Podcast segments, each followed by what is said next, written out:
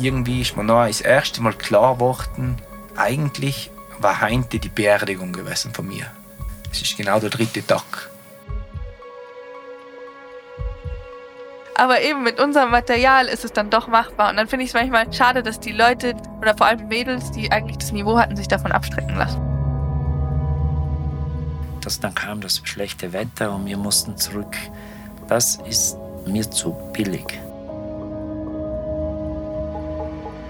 Ich glaube, dass wir als Profi-Bergsteiger oder Experten da ein bisschen versagt haben oder immer noch versagen, indem dass wir Aufklärungsarbeit betreiben, gerade was das Höhenbergsteigen angeht, was da eigentlich quasi wirklich eine erwähnenswerte Leistung ist und was einfach geführtes Bergsteigen oder Tourismus ist.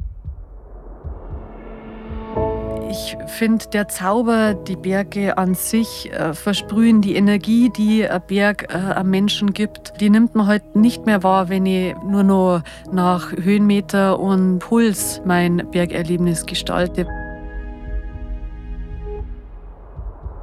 Insgesamt lag ich dann acht Monate im künstlichen Koma. Ich wurde insgesamt 70 Mal operiert. Da bin ich schon auch sehr, sehr dankbar, dass ich da gereift bin. Das gibt Leute, die machen dann für sich auch die Entscheidung, okay, ich publiziere nur die Sonnenseiten von der Klettertour. Ein, zwei Mal schaust du nicht gut aus. Und das ist, glaube ich, unsere Aufgabe, sonst, sonst wird es für mich Show. Da hat man eine Verantwortung als Athlet. Und auch mal die Schwächen zu zeigen. Und keiner ist ein Superman dass wir 30 Jahre extremes Bergsteigen und Alpinismus und Klettern überlebt haben, das kann kein Zufall sein. Dafür sind einfach die Gefahren im Bergsteigen viel zu omnipräsent. Aber wenn du halt immer Vollgas gibst und immer über die Stränge schlagst, immer wieder in die Situation kommst, wo du gerade noch überlebt hast, dann hat es auf Dauer nicht hin.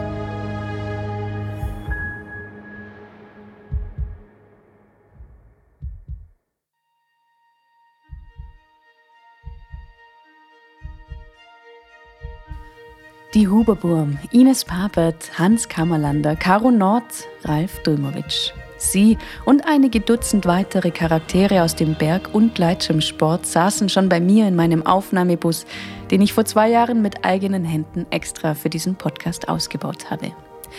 Ich bin zu diesen Menschen nach Hause gefahren. Sie saßen auf meiner Couch. Wir haben ganz in Ruhe Kaffee getrunken und ich habe gelauscht.